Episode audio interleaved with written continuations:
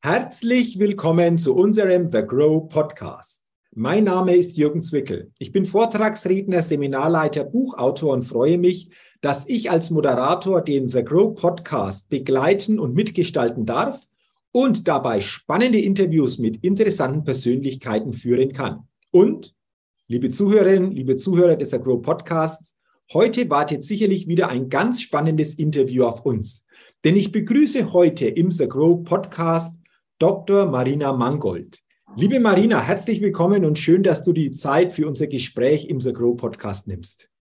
Ja, vielen Dank und äh, vielen Dank für die Möglichkeit, äh, hier dieses Gespräch mit dir zu führen. Ja, sehr, sehr gerne, liebe Marina. Und bevor wir starten, will ich dich natürlich den Zuhörerinnen und Zuhörern noch kurz näher vorstellen. Dr. Marina Mangold ist Clinical Research Professional und Leiterin von Escolab. Das alleine klingt jetzt schon sehr, sehr spannend und wir werden uns natürlich nach der Get-to-Know-Fragerunde näher dazu austauschen, was genau dahinter sich verbirgt und was du vor allen Dingen auch als Unternehmerin für Tätigkeiten ausführst. Doch bevor wir das tun, lass uns gerne mit dieser Get-to-Know-Fragerunde starten. Fünf Fragen an dich und ich bin gespannt auf deine Antworten. Und wenn du soweit bist, liebe Marina, lass uns gerne mit der ersten Frage starten. Ja, ich bin soweit.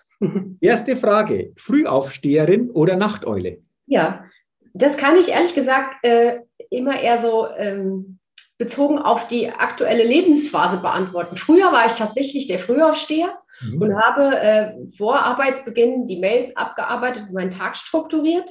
Jetzt mit Kind und Familie bin ich eher der Normalaufsteher und gönne mir abends die ruhige Stunde. Okay, das klingt jetzt spannend. Normalaufsteherin, wann startest du dann so in den Tag? Äh, so gegen sieben. Also ich bin jetzt nicht äh, ultra früh und nicht ultra spät. Ich habe einen Sohn, der muss in die Schule gehen. Also es ist ein bisschen von außen vorgegeben, wann wir starten müssen. Okay, super. Äh, du hast gerade noch etwas Interessantes gesagt. Ähm, du gönnst dir am Abend diese ruhige Stunde. Mhm. Wie sieht es genau aus oder wie, wie verbringst du dann diese, diese Stunde? Ja, das kann äh, alles Mögliche sein. Tatsächlich habe ich jetzt, habe ich früher sehr viel gelesen, dann jahrelang nicht. Das, das entdecke ich gerade wieder für mich ähm, und lese da tatsächlich auch sehr gerne ähm, ältere Romane, finde ich ganz spannend. Mhm. Ähm, dann, äh, ja, manchmal beschäftige ich mich natürlich auch noch mit Arbeitsthemen, die mich nicht loslassen. Und ehrlich gesagt schläft man besser, wenn man es äh, weggearbeitet hat. Äh, mhm. gibt es auch, ja. Ähm, und manchmal beschäftige ich mich ganz schnöde mit äh, Fernsehen. Auch das. Okay, okay. Also total unterschiedlich, je nachdem, was ansteht, wie du dich fühlst, was derzeit für dich auch vielleicht wichtig ist, das kommt da so rein. Also wunderbar. Dann haben wir doch das wunderbar schon geklärt, dieses Thema Frühaufsteherin oder Nachteule. Dann lass uns gerne zur zweiten Frage kommen und die lautet, was ist dein Geheimtipp, um auf neue Ideen zu kommen? Hm. Ja, ähm, über die Frage habe ich im Moment nachgedacht und ich glaube tatsächlich, mein Geheimtipp ist einfach, dass wenn ich mich für einen bestimmten Punkt interessiere, wenn ich ein Ziel vor Augen habe, dann ähm, bin ich da vielleicht fast schon ein wenig schrecklich, denn dann bringe ich wirklich alles damit in Verbindung, egal ob das beim äh, Spaziergang ist oder ob das beim Putzen ist, beim Einkaufen oder bei beruflichen Themen ähm, oder bei, bei der Ausübung irgendwelcher Hobbys oder wenn ich Menschen kennenlerne, die was völlig anderes tun, auch beruflich. Ähm, plötzlich filtere ich in allen Gesprächen und allen Dingen immer nur noch das heraus, was für mich aktuell zu diesem Ziel passen würde. Mhm. Und äh, so kommen dann manchmal ähm, ja irgendwie ganz interessante Kombinationen zusammen.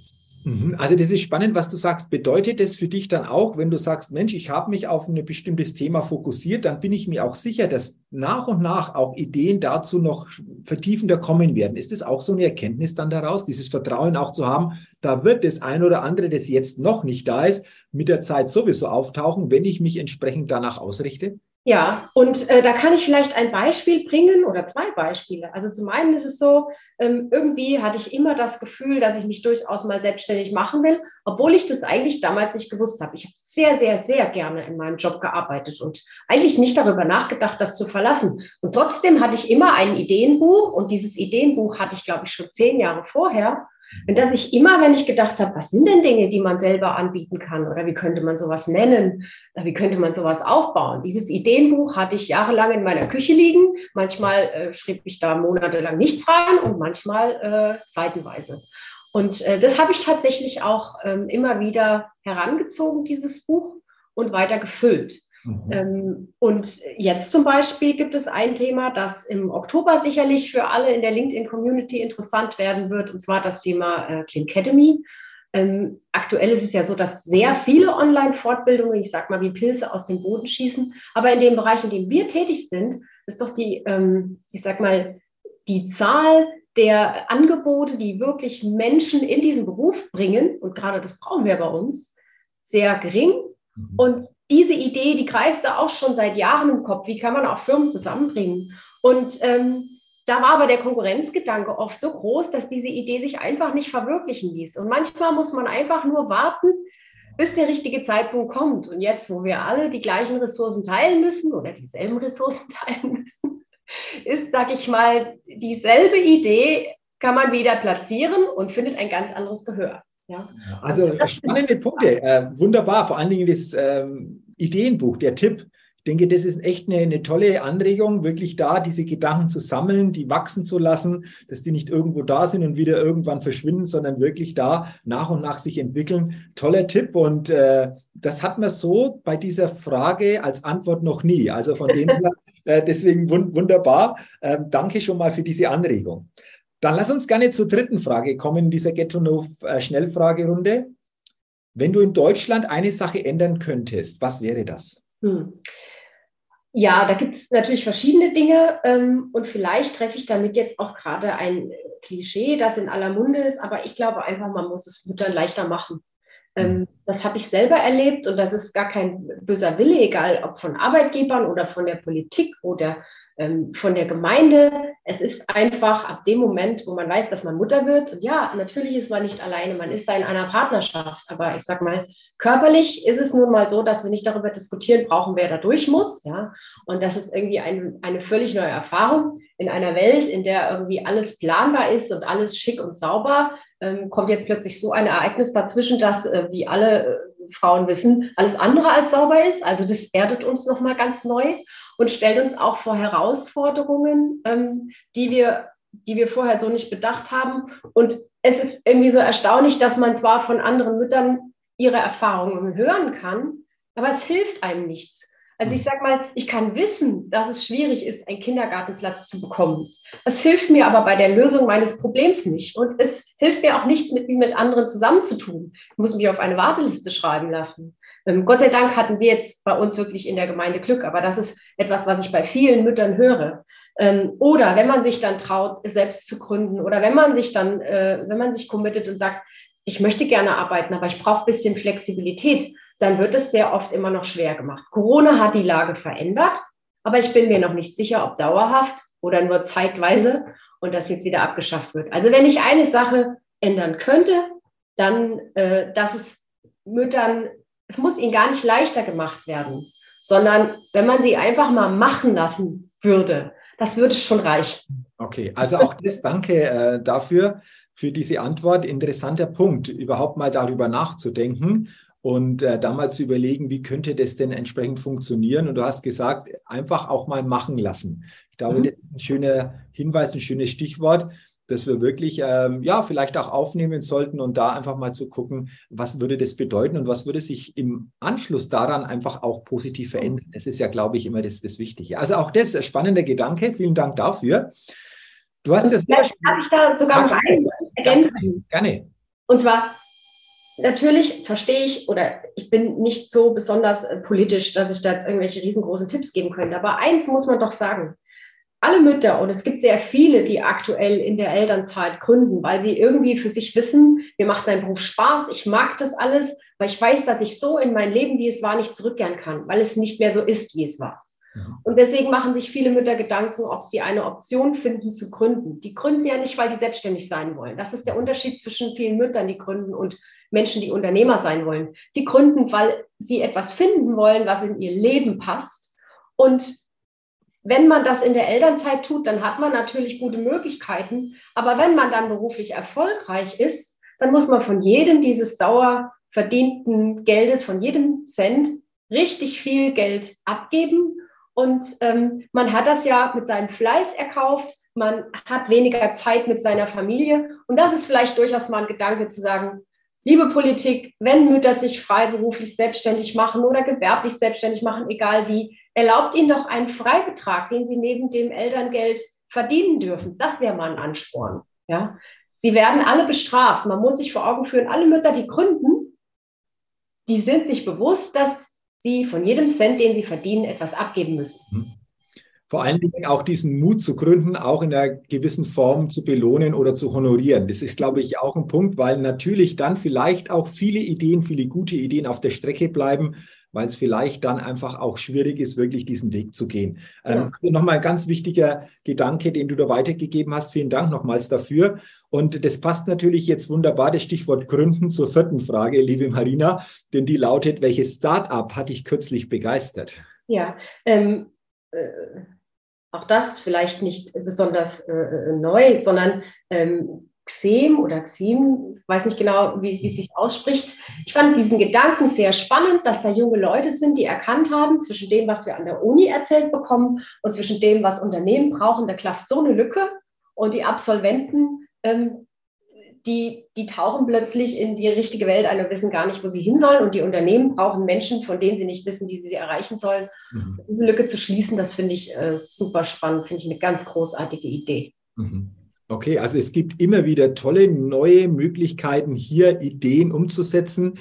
Und äh, du hast es gerade geschildert, ähm, das ist natürlich etwas, was, denke ich, einfach sehr, sehr wichtig ist und was zukünftig, denke ich, einfach auch äh, sehr, sehr viel Gutes dann leisten kann. Ähm, danke auch für diesen Gedanken. Und dann lass uns zur letzten Frage kommen, was ja für The Grow auch entsprechend wichtig ist, das Thema Innovation. Und da stellt sich natürlich dann die Frage, auf welche Innovation könntest du persönlich denn niemals verzichten? Hm.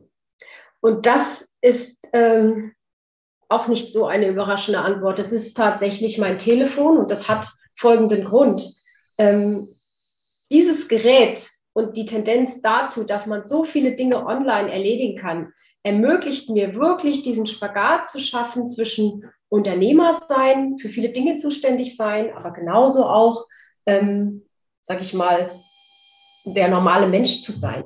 Mhm. Manche Dinge macht es eben einfach ortsungebunden. Und manche Dinge, die sich in fünf Minuten erledigen lassen, die lassen sich nur deshalb in fünf Minuten erledigen, weil es mit diesem kleinen Gerät funktioniert, was man immer in der Tasche haben kann. Und deswegen mhm. muss ich ganz schnöde antworten, darauf könnte ich nicht verzichten. Ich glaube, das geht vielen von uns so, dass wir einfach dieses kleine Teil mit diesen wunderbaren Möglichkeiten für uns jeden Tag auch entsprechend gut nutzen können. Sehr schön. Ich sage jetzt schon mal herzlichen Dank für deine ehrlichen und offenen Antworten in dieser Ghetto-No-Fragerunde. Sehr, sehr spannend, denke ich. Viele gute Impulse einfach auch in diesen Antworten für mich enthalten. Und wie vorher schon erwähnt bei der Vorstellung, lass uns jetzt gerne über dich, über deine Tätigkeiten, über dich als Unternehmerin auch noch näher sprechen. Ich habe in der Vorstellung gesagt, du bist Leiterin von Escolab und Clinical Research Professional. Ähm, spannend, Erklär uns doch gerne mal, liebe Marina, was genau dahinter steckt, was sich dahinter verbirgt, was letztendlich ihr, du mit dem Unternehmen entsprechend dann auch für Tätigkeit entsprechend ja täglich umsetzt. Mhm. Ja, also ich sag mal, dieser, dieser ähm, Titel oder Begriff Clinical Research Professional ist eigentlich deshalb so ein bisschen äh, oder ist deshalb äh, auf meinen Visitenkarten gelandet, weil ich freiberuflich verschiedene Bereiche in der klinischen Forschung abgedeckt habe, weil ich sie eben früher gemacht habe. Dazu gehört das Projektmanagement, das Datenmanagement, aber auch andere Themen, zum Beispiel auch Monitoring. Ähm, für Menschen, die in der klinischen Forschung sind, sind diese drei Schlagworte eben ganz klar umrissene Berufsbilder. Und ähm, weil ich mich in der freiberuflichen Tätigkeit nicht auf ein Berufsbild festlegen wollte, habe ich versucht, einen allgemeinen Begriff zu wählen. Heute sieht das etwas anders aus. Nach einigen Jahren äh, leite ich jetzt ein kleines Auftragsforschungsinstitut und da haben wir eine sehr klare Spezialisierung, denn wir sind ein kleines Team von ausschließlich Data Managern mhm. und was wir tun ist, wir bieten Dienstleistungen an im Bereich Data Management Oversight. Wir machen auch ein paar andere Dinge, klar, oder wenn wir mit Kunden zusammenarbeiten, ähm, dann, dann betreuen wir auch mal ein ganzes Projekt. Aber es geht immer um diesen Schwerpunkt Datenmanagement und auch Datenmanagement Oversight. Ähm, das heißt, wir arbeiten auf Seiten der Sponsoren, der, der Pharmafirmen, Medikamentenhersteller, ähm, die sich mit ihren ähm, Medikamenten in der, ich sage mal ganz platt, Erprobung finden. Da unterstützen wir dabei, dass sie in diesem Bereich Datenmanagement mit den Auftragsforschungsinstituten, die die Dienstleister in diesem Bereich sind, nicht, ich sage jetzt mal, allein gelassen sind. Denn häufig ist es so, die Kunden, mit denen wir arbeiten, die sind klein. Und das heißt, ähm, sie haben nicht für jeden einzelnen Tätigkeitsbereich gleich eine eigene Abteilung oder mehrere Menschen. Und wir bieten dann an, dass man uns buchen kann, stundenweise, auch mal nur spontan, auch mal längerfristig. Und wir füllen dann diese Funktion aus. Und dann kann es sein, dass dieses Unternehmen so sehr wächst, dass sie selbst diese Position irgendwann besetzen. Oder es kann auch sein, dass sie sagen, naja, es ist etwas unsicher, ob wir diese Position dauerhaft benötigen. Wir haben jetzt für euch aktuell die nächsten Monate keinen Auftrag, aber lasst uns mal in Kontakt bleiben. Und sobald wir wieder so ein Projekt haben, äh, ihr kennt uns, ihr wisst, was wir tun, äh, dann arbeiten wir weiter zusammen. Mhm. Und das gefällt uns allen sehr gut, ähm, weil man natürlich dann auch, gerade mit diesen kleinen Firmen, mit den Biotechs, mit den Startups, sehr nah an der Entwicklung dran ist. Und das ist für mich heute das Spannende. Ich bin ja eigentlich mal Biologin, ich habe promoviert im Labor, ich wollte immer forschen und habe dann irgendwie an der Uni festgestellt, wenn ich ewig an der Bench hätte bleiben wollen, dann wäre ich am besten Laborantin geworden. Dummerweise habe ich mich entschieden, das Studium zu machen und eine Promotion. Und das war der beste Weg, mich von der Forschungsbank ähm, wegzuqualifizieren. Und das, ähm, muss ich sagen, hat auch ein wenig mein Herz gebrochen. Und heute ist es ganz schön, doch wieder äh, so nah an der Forschung dran zu sein. Auch wenn es jetzt nicht mit der Pipette ist, sondern mit Daten, ist trotzdem mhm. sehr spannend. Okay, also interessant, was ihr da anbietet für eine spezielle Zielgruppe ähm, im Bereich Datenmanagement. So aus deinen Erkenntnissen, liebe Marina, hat sich da in der Vergangenheit auch das ein oder andere verändert oder worauf gilt es jetzt noch gezielter zu achten? Mhm. Ja, das ist eine sehr gute Frage. Man muss tatsächlich sagen, am Anfang, ähm, jetzt auch noch vor, vor ein paar Jahren, äh, war das, erzeugte so dieser, dieses Datenmanagement ein wenig Naserümpfen. Denn in der klassischen Struktur in der klinischen Forschung hatte bis vor einigen Jahren der Datenmanager äh, immer eher in der Hierarchie eine niedrigere Rolle. Mhm. Mhm. War oft die Person, die sich eben bestimmte Dinge durchliest und dann Rückfragen stellt. Hey, du hast das und das eingegeben, das passt ja irgendwie nicht so ganz, kannst du das nochmal anschauen? Heute ist das sehr viel vielfältiger, weil man eine ganz große Systemlandschaft bedienen muss. Also man muss das Projekt verstehen, man muss ein wenig Projektmanagementkenntnisse haben, man muss in der Lage sein, und das ist, glaube ich, von der ähm, Persönlichkeitsstruktur her sehr interessant, man muss in der Lage sein, sehr technisch fokussiert zu arbeiten und trotzdem das Ganze in eine Sprache zu übersetzen, die, ich sage immer, die Prosa-Menschen mehr verstehen. Also wir arbeiten an der Schnittstelle zwischen den Null- und Eins-Menschen und den Prosa-Menschen. Und das macht es so spannend und vielfältig. Und das hat sich in den letzten Jahren sehr stark entwickelt. Und das merkt der Markt auch. Ähm, wenn man mal vor sieben, acht Jahren Clinical Data Manager in die Suchmaschinen eingegeben hat, äh, dann hat man vielleicht in Deutschland ein oder zwei Jobs gefunden. Wenn man das heute macht, dann kann man in jedem Ort aussuchen. Und mhm. äh, da gibt es auch einen ganz großen, ich sage mal, Fachkräftemangel, was einfach daran liegt, dass es dafür auch keinen Ausbildungsweg gibt. Und das sind so Dinge, die man vielleicht einfach äh, auch nochmal angehen muss. Also Menschen das beibringen. Ich glaube, es gibt ganz viele Menschen, die das lustig finden, die das spannend finden und die das auch können. Nur woher sollen sie das wissen? Mhm. Also auch das ist ja auch wieder ein neuer Ansatz, darüber mal nachzudenken. Viel, viel stärker auch sowas schon als Ausbildungsmöglichkeit anzubieten, um dann ganz andere Voraussetzungen in diesem Bereich schon zu haben, wie von außen zu kommen und dann nach und nach sich selbst einzufinden oder so angelernt zu werden. Äh, denke ich auch ein spannender Ansatz. Du hast ja gesagt, da hat sich manches verändert, auch die Schnittstelle, verschiedene Persönlichkeiten, die da einfach auch sehr, sehr spannend sich zeigen, mit denen umzugehen. Ähm, natürlich im The Grow Podcast auch prädestiniert natürlich die Frage, du bist Unternehmerin. Was sind denn so deine wichtigsten Erkenntnisse auf diesem Weg gewesen, wo du jetzt sagst, wenn du zurückblickst, Mensch, das waren so wichtige Erkenntnisse, die habe ich für mich erfahren, ähm, weil ich glaube, es ist sehr spannend, wenn du die weitergibst, weil ich denke, da stecken vielleicht auch für viele Zuhörerinnen und Zuhörer auch Inspiration oder auch gedankliche Impulse darin, auch das ein oder andere aufnehmen zu können. Ja, also ich muss ganz ehrlich sagen, ich habe immer aus den schlechten Erfahrungen am meisten gelernt. Und das waren nicht schlechte Erfahrungen, die andere als schlechte Erfahrungen erkannt hätten, sondern Dinge, bei denen ich gemerkt habe, ich fühle mich damit nicht gut. Mhm. Und ähm, das finde ich immer so interessant. Man sagt ja eigentlich, äh, oder Tiertraining versucht man immer positiv zu verstärken, aber die Wahrheit ist, also wenn ich bei mir selber überlege, was habe ich mir am meisten gemerkt, dann war das nie, dass ich für irgendwas eine Belohnung bekommen habe. Das muss ich ganz ehrlich sagen, das habe ich immer vergessen. Ja. Mhm. aber wenn etwas nicht gut funktioniert hat, wenn ich irgendwie gemerkt habe, ich, ich bin unzufrieden und, und ich, ähm, ich drücke mich vor dieser Tätigkeit, ich drücke mich vor diesem Auftrag oder ähm, weil sich das nicht richtig anfühlt, dann habe ich daraus gelernt, mein Portfolio klarer zu umreißen, meinen Schwerpunkt zu finden und auch eine Grenze zu ziehen. Es wäre gelogen zu sagen, dass ich in den letzten Jahren nicht viel zu viel gearbeitet hätte. Das habe ich. Ähm, aber auch daraus habe ich gelernt, wo ist die Grenze? Und ähm, dazu gehört auch mal Nein zu sagen. Und dazu gehört auch mal nicht immer den Anspruch der anderen erfüllen zu müssen. Mhm. Ähm, und das habe ich für mich selber gelernt und das versuche ich auch immer meinem Team zu sagen. Also man darf alles sagen. Die Frage ist ja dann eher wie. Mhm. Ähm, es ist auch wertschätzend, Nein zu sagen, wenn man es erklärt.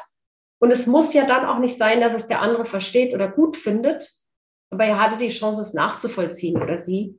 Ähm, und das finde ich ganz wichtig, also Transparenz und auch Ehrlichkeit mir selbst gegenüber. Ähm, ich mag nicht mehr aufstehen und mir ganz lange To-Do-Listen machen, von denen ich weiß, dass ich sie nicht schaffe. Ähm, ich mag mir mittlerweile lieber To-Do-Listen machen, die ich wirklich schaffen kann und bei anderen Sachen auch mal sagen, das geht jetzt nicht. Man muss aber natürlich auch sagen, in der aktuellen Situation, in der der Markt so ist, dass man nicht ständig Angst haben muss, bei jedem kleinsten bisschen einen Auftrag zu verlieren, ist das natürlich auch leichter gesagt. Das soll jetzt nicht heißen, dass man sich da auf die faule Haut legt. Das meine ich überhaupt nicht, sondern ist natürlich in der Situation ganz anders gesagt, als wenn man jetzt um jede Sache wirklich kämpft. Äh, dann heißt es natürlich alles geben. Und das heißt jetzt auch nicht, dass ich nicht alles gebe, sondern ich tue es anders. Mhm. Ich glaube einfach als Unternehmer, da gab es doch jetzt so ein interessantes Buch, es gibt einen Unterschied zwischen selbstständig sein und Unternehmer sein. Und ich glaube tatsächlich, ähm, nach einigen Jahren selbstständig sein, muss man diesen Sprung irgendwann schaffen. Mhm. Und zum Unternehmer sein gehört auch ein wenig abgebrüht zu sein oder erfahren zu sein, wie man das immer auch nennen möchte. Und klar zu wissen, das will ich verfolgen, das ist es wert, auch wenn die anderen vielleicht gerade nicht verstehen, warum ich das verfolge. Und das nicht zu verfolgen, auch wenn das für alle übrigen vielleicht die richtige Richtung ist, das mache ich jetzt nicht. Okay. Also, also, das, ja. also ich finde, das ist so, ähm, wie man authentisch führt. Und ich glaube, das ist auch etwas, wie man authentisch ähm, Menschen gut anleiten kann oder dazu bekommen kann, ihren eigenen Weg zu gehen und in, in ihrer Arbeit, sage ich mal, das Beste aus sich rauszuholen. Und das Beste aus sich rauszuholen heißt nicht, bis zur Erschöpfung zu arbeiten. Das ist ein Unterschied. Mhm. Was heißt es für dich dann, das Beste aus sich herauszuholen, aber nicht bis zur Erschöpfung zu arbeiten? Wie würdest ja. du das noch konkretisieren? Also ein ganz konkretes Beispiel. Ähm, es gibt bestimmte Dinge in unserer täglichen Arbeit, da muss man wirklich mal sehr komplexe Zusammenhänge wirklich knobeln. Ähm, und wenn man das den ganzen Tag gemacht hat und kommt nicht weiter und stellt um 5 Uhr fest, ich kriege das nicht hin, dann wird man das auch bis 8 Uhr nicht gelöst haben. Und dann glaube ich einfach, dann macht es mehr Sinn zu sagen, ich hatte das zwar für heute zugesagt, es funktioniert nicht. Mich jetzt dazu zu zwingen, dass es funktioniert, davon habe ich ja nicht den richtigen Gedankengang. Und dann glaube ich, ist es ehrlicher zu sagen, das kann heute nicht fertig werden. Ich habe mich da verschätzt. Und ich gehe jetzt nach Hause. Ich mache irgendwas ganz anderes. Und meistens ist es dann wirklich so, dass man, keine Ahnung, morgens beim Duschen schon denkt, Jetzt weiß ich, wie es geht. Und das ist, glaube ich, der Unterschied. Und dann ist die Arbeit trotzdem gut gemacht. Mhm. Also ich glaube manchmal, ähm, wir glauben, dass wir einen bestimmten Weg zu Ende gehen müssen, weil wir davon ausgehen, er führt uns zum Erfolg. Mhm. Aber manchmal muss man sich die Frage stellen, führt mich dieser Weg zum Erfolg? Oder muss ich jetzt vielleicht auch mal sagen, okay, ich bin zwar jetzt 200 Meter in die falsche Richtung gegangen, Aber es lohnt sich viel eher zurückzugehen und woanders abzubiegen, als auf Teufel komm raus diesen Weg weiterzugehen. Nur, ja, weil ich sonst sagen muss, ich muss zurückgehen. Okay. Ähm, in, interessante Gedanken. Äh, danke schon mal dafür. Hat es auch damit zu tun, liebe Marina, mit Mut, auch den Mut, das zu erkennen, Mut, äh, den anderen Weg dann zu gehen, Mut auch, ehrlich gegenüber sich selbst zu sein? Ist das auch etwas, was, was hier ganz, ganz wichtig ist, ähm, wenn es gefordert wird, dieses Thema mutig auch mal sein? Mut, ja, aber bitte nicht dumm. Also ich glaube, wir müssen in der Lage sein, ganz klar einzuschätzen, was wir können und auch was wir nicht können. Mhm. Und heute ist es ja so, ähm, früher durfte man nie über Scheitern reden, heute ist Scheitern was Cooles. Das ist auch nicht der richtige Weg, sondern einfach mal zu versuchen, eine realistischere Selbsteinschätzung und auch mal zu sagen, was ich nicht kann. Und ja, ähm, jedem von uns oder jeder von uns hat einen anderen Blick auf sich selbst, als der Blick von außen ist. Aber trotzdem können wir manchmal vielleicht einfach immer wieder neu versuchen, ehrlicher auf uns selbst zu blicken und dann vielleicht auch zu erkennen, eigentlich ist heute schon abzusehen, dass das nicht funktioniert. Mhm. Und dann muss ich ja auch nicht aufgeben. Dann kann ich ja einfach nur feststellen, linksrum geht's nicht. Welche Wege gibt es noch? Wen kann ich fragen? Vielleicht kann das jemand anderes. Ähm, ich glaube, das ist das, was auch so dieses neue Denken, dieses neue Arbeiten ausmacht. Mhm. Ja. Wow, ich sage äh, schon mal herzlichen Dank für diese wunderbaren Gedanken, für diese wunderbare Inspiration, äh, liebe Marina, die du weitergegeben hast. Äh, da lohnt sich wirklich genauer drüber nachzudenken, wirklich mal diese Impulse auch aufzunehmen, mal zu reflektieren. Wie bin ich denn selbst in bestimmten Bereichen des täglichen Lebens, auch des Unternehmenlebens unterwegs? Und äh, vielen, vielen Dank für diese wunderbaren Gedanken. Ich habe es vorher schon gesagt und zum Ende will ich dich natürlich auch zu The Grow fragen. Wir haben hier den The Grow Podcast. Du bist selbst bei The Grow Mitglied mit mhm. dabei. Was zeichnet für dich The Grow aus? Wie siehst du The Grow? Mhm. Also ich fand einfach diesen Ansatz sehr spannend, ähm, dass man wirklich sagt, man versucht diese Innovation in dem kleineren, in, in dem Mittelstand ähm, voranzutreiben. Dort, wo, sage ich mal, äh, dieser Gründergeist, dieser Unternehmergeist ähm, ich werde nicht sagen belächelt, aber nicht so ganz ernst genommen wurde. Ich mit einem Unternehmen hier mit acht Leuten, ähm, das ist klein. Und natürlich mache ich auch täglich Hands-on-Arbeit. Ich bin hier nicht den ganzen Tag der Superunternehmer. Ähm, und trotzdem finde ich es toll, in diesem, in diesem Setting die Option zu haben, mich mit anderen auszutauschen und äh, die unterschiedlichsten Dinge zu hören. Ich hatte jetzt noch keine Gelegenheit, tatsächlich Events vor Ort mitzumachen, aber bestimmte Dinge online. Und ich finde es einfach schön, mal so ein Netzwerk zu haben, mit dem man gezielt auf die Suche gehen kann. Es gibt zum Beispiel diese Oberfläche mit den vielen Startups. Ähm, ich bin nicht in der Größenordnung, dass ich einem Startup zum Glück verhelfen könnte. Aber ich finde es sehr spannend zu sehen, aus welchen Ideen die Menschen versuchen, Geschäftsideen zu machen. Und äh, ja, das alles kann man in diesem Netzwerk erleben. Und deswegen bin ich dabei.